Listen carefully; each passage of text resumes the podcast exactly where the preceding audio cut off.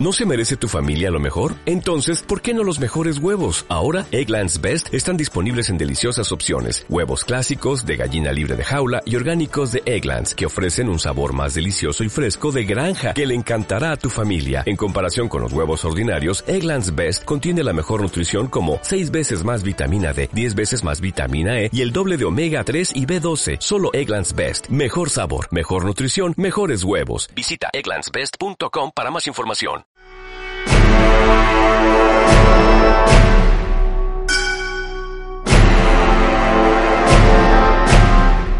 Los Invencibles de América reivindican el hecho más épico y extraordinario que jamás ha conocido el hombre. La historiografía mundial ha tratado de distorsionar una hazaña que no tiene parangón. España ha consentido que una falsa leyenda negra le ponga de rodillas ante el mundo. Descubre a hombres hechos de otra pasta que lucharon contra el infortunio demostrando una voluntad de hierro. ¿Por qué nos avergonzamos de ser herederos de las más fascinantes y valientes hazañas que ha registrado la historia? Desvelaremos país por país a los padres de América. Queremos que se haga justicia, porque España es la madre de América.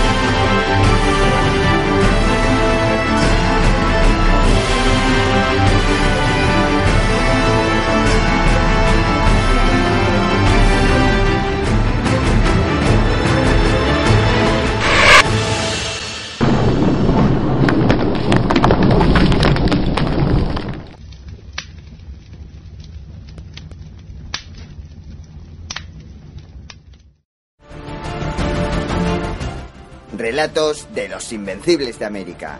A continuación, Juan Díaz de Solís, por Jesús Ángel Rojo.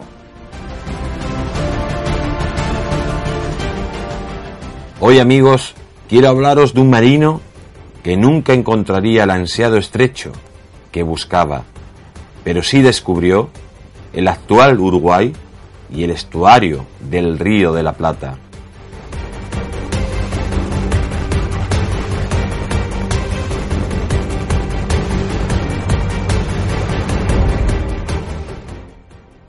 Estamos hablando del gran Juan Díaz de Solís.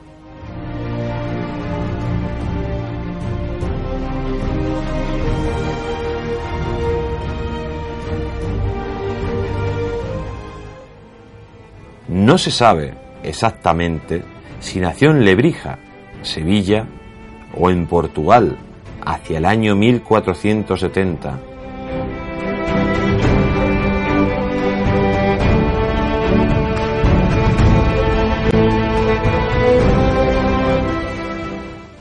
Principios del siglo XVI formó parte de la Armada portuguesa como piloto de la flota de la India.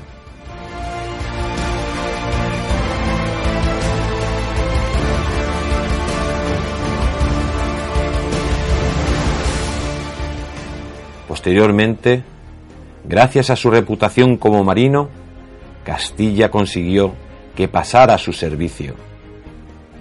En ese momento, la vida de Juan Díaz de Solís dará un giro de 180 grados, pasando a ser uno de los grandes personajes de lo que hoy se conoce como la conquista del Nuevo Mundo.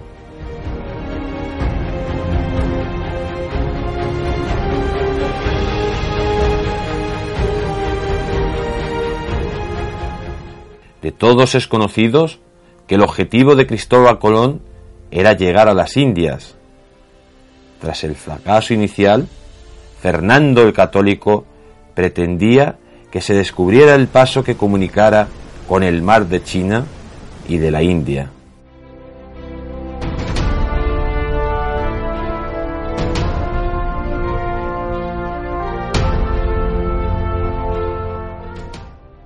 Con este fin, el rey católico convoca en 1508 una junta en Burgos, a la que asistieron el ruin obispo de Badajoz, Fonseca, el mítico Américo Vespucio, el célebre Ñáñez Pinzón, descubridor de la costa de Brasil, Juan de la Cosa y nuestro protagonista, Juan Díaz de Solís.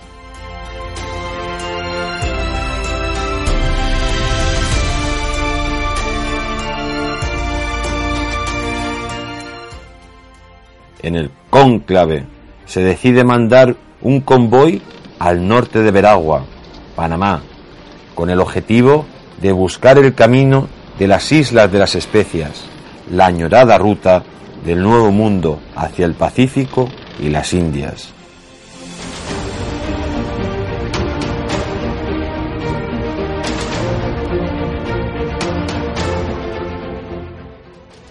Al frente de la expedición estaría Juan Díaz de Solís y Ñáñez Pinzón, quienes partieron desde España el 29 de junio de 1508.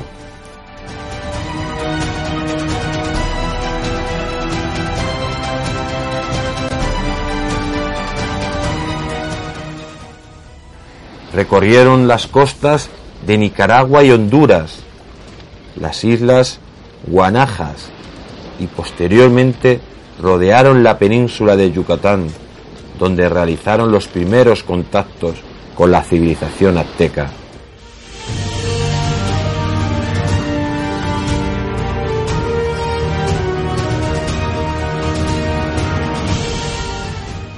No encontraron el camino a Asia, por lo que Yáñez y Díaz volvieron a la península ibérica en 1509, donde Pinzón formuló graves acusaciones sobre Solís, que terminaron con el último en prisión, aunque poco después fue puesto en libertad.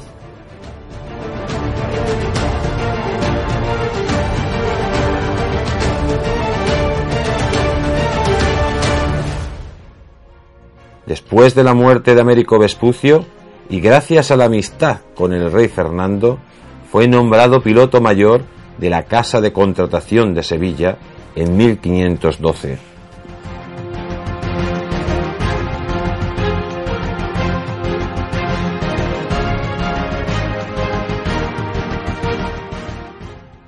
Tras descubrir Vasco Núñez de Balboa en 1513 el Océano Pacífico, el conocido como Mar del Sur, aumentaron los ánimos de la corona por encontrar el ansiado estrecho hacia las Indias.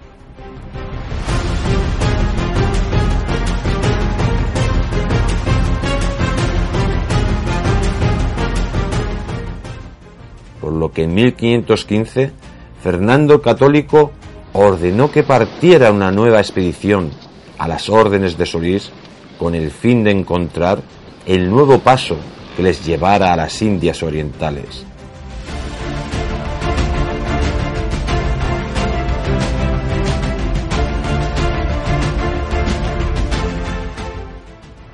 La intención de los españoles era llegar a las Islas Molucas, Islas de las Especias, descubriendo un paso entre los océanos Atlántico y Pacífico.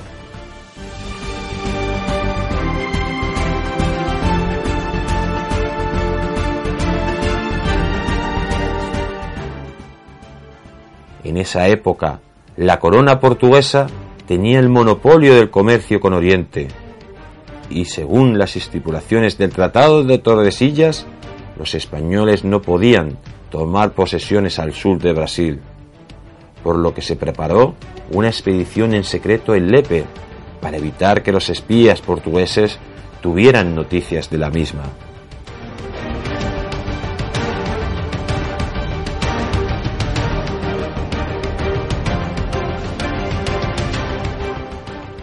La expedición salió de San Lucas el 8 de octubre de 1515 con tres naos y previa escala en Tenerife alcanzó la costa de Brasil a la altura del Cabo de San Roque.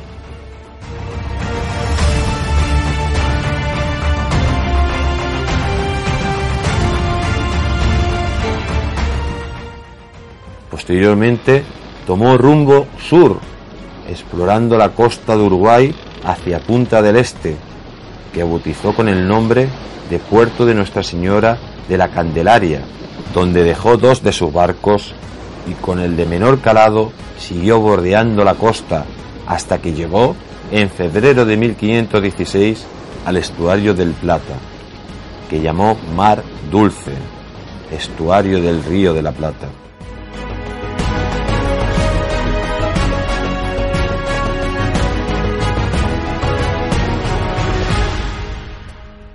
Así nos relata Martín Glayani este descubrimiento. El piloto mayor ordenó probar ese líquido cuyo sabor resultó suave y azucarado. Como la extensión de aquella dulzura era enorme, le dieron el nombre de Mar Dulce, más tarde cambiado por Río de Solís y finalmente se impondría el actual y mítico nombre del Río de la Plata.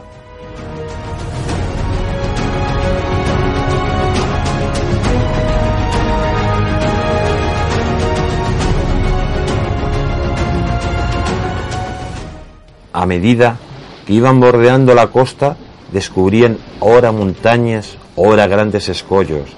Divisaban también gentes en las playas y en la orilla del río de la Plata vieron muchas chozas de indios que con gran curiosidad observaban el paso del buque y con signos ofrecían los objetos que tenían, depositándolos en el suelo.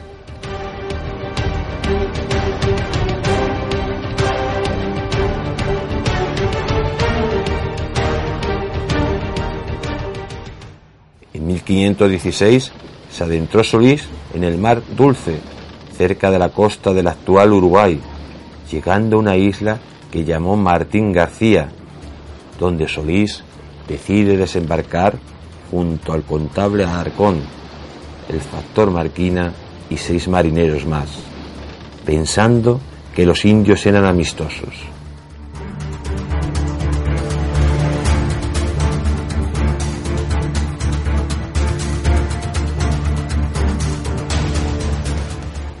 Pero desgraciadamente nuestro protagonista se equivocó y una turba de salvajes le atacaron, lo descuartizaron y posteriormente se lo comieron junto a seis de sus compañeros, con la única excepción del joven grumete Francisco del Puerto, permaneciendo allí hasta la posterior llegada de la expedición de Sebastián Caboto, que se salvó y quedó cautivo con los indígenas.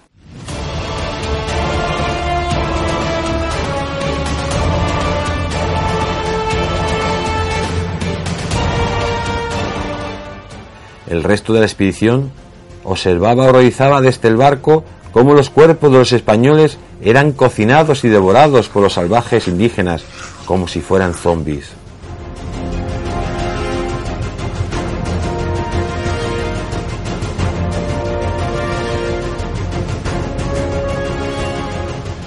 Según los historiadores, los autores de estas atrocidades no fueron los indios charrúas, dado que estos no eran caníbales, pero sí sus vecinos guaraníes, cuyo estómago era amante de un buen filete de carne humana.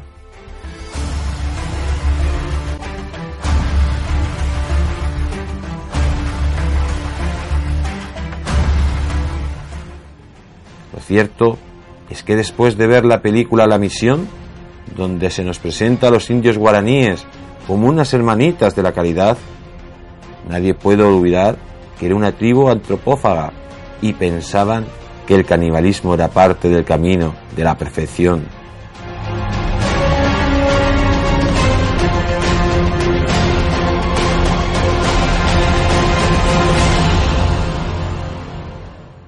El resto de la expedición de Solís retornó a España, menos 18 hombres que habían naufragado en la isla de Santa Catalina, en Brasil.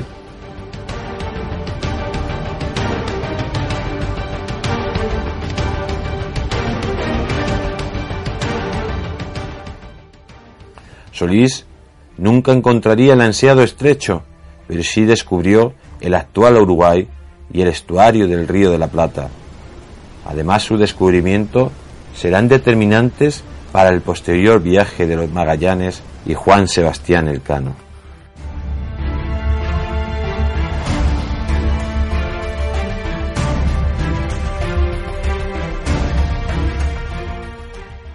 La exploración de Solís nos demuestra que los españoles se tuvieron que enfrentar a circunstancias extremas.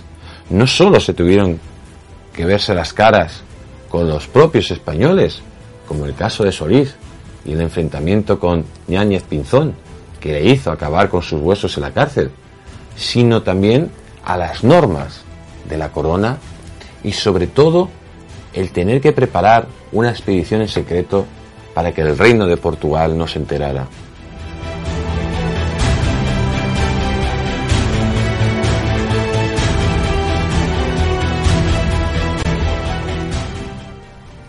La llegada de Solís a la altura de Uruguay y al estuario del río de la Plata demuestra lo avanzado que era este explorador, capaz de llegar con cascarones prácticamente al sur de la actual Sudamérica. Esta aventura no tuvo un gran éxito, pero sí fue definitiva para la posterior vuelta al mundo de Juan Sebastián Elcano.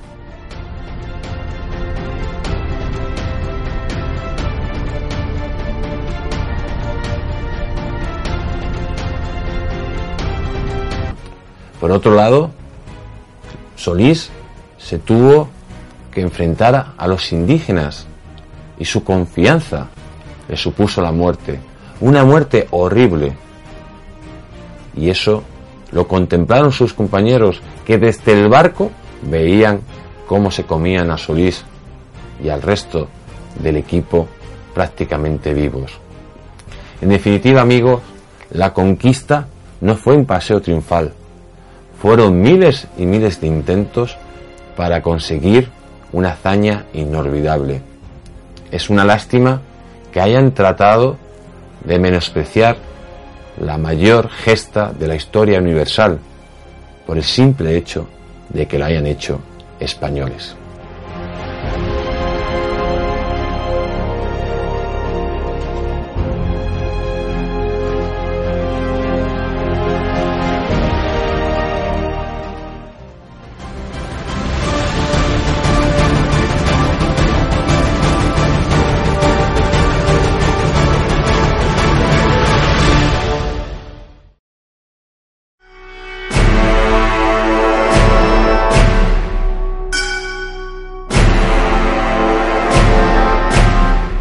Los Invencibles de América reivindican el hecho más épico y extraordinario que jamás ha conocido el hombre. La historiografía mundial ha tratado de distorsionar una hazaña que no tiene parangón. España ha consentido que una falsa leyenda negra le ponga de rodillas ante el mundo. Descubre a hombres hechos de otra pasta que lucharon contra el infortunio demostrando una voluntad de hierro. ¿Por qué nos avergonzamos de ser herederos de las más fascinantes y valientes hazañas que ha registrado la historia? Desvelaremos país por país a los padres de América. Queremos que se haga justicia, porque España es la madre de América.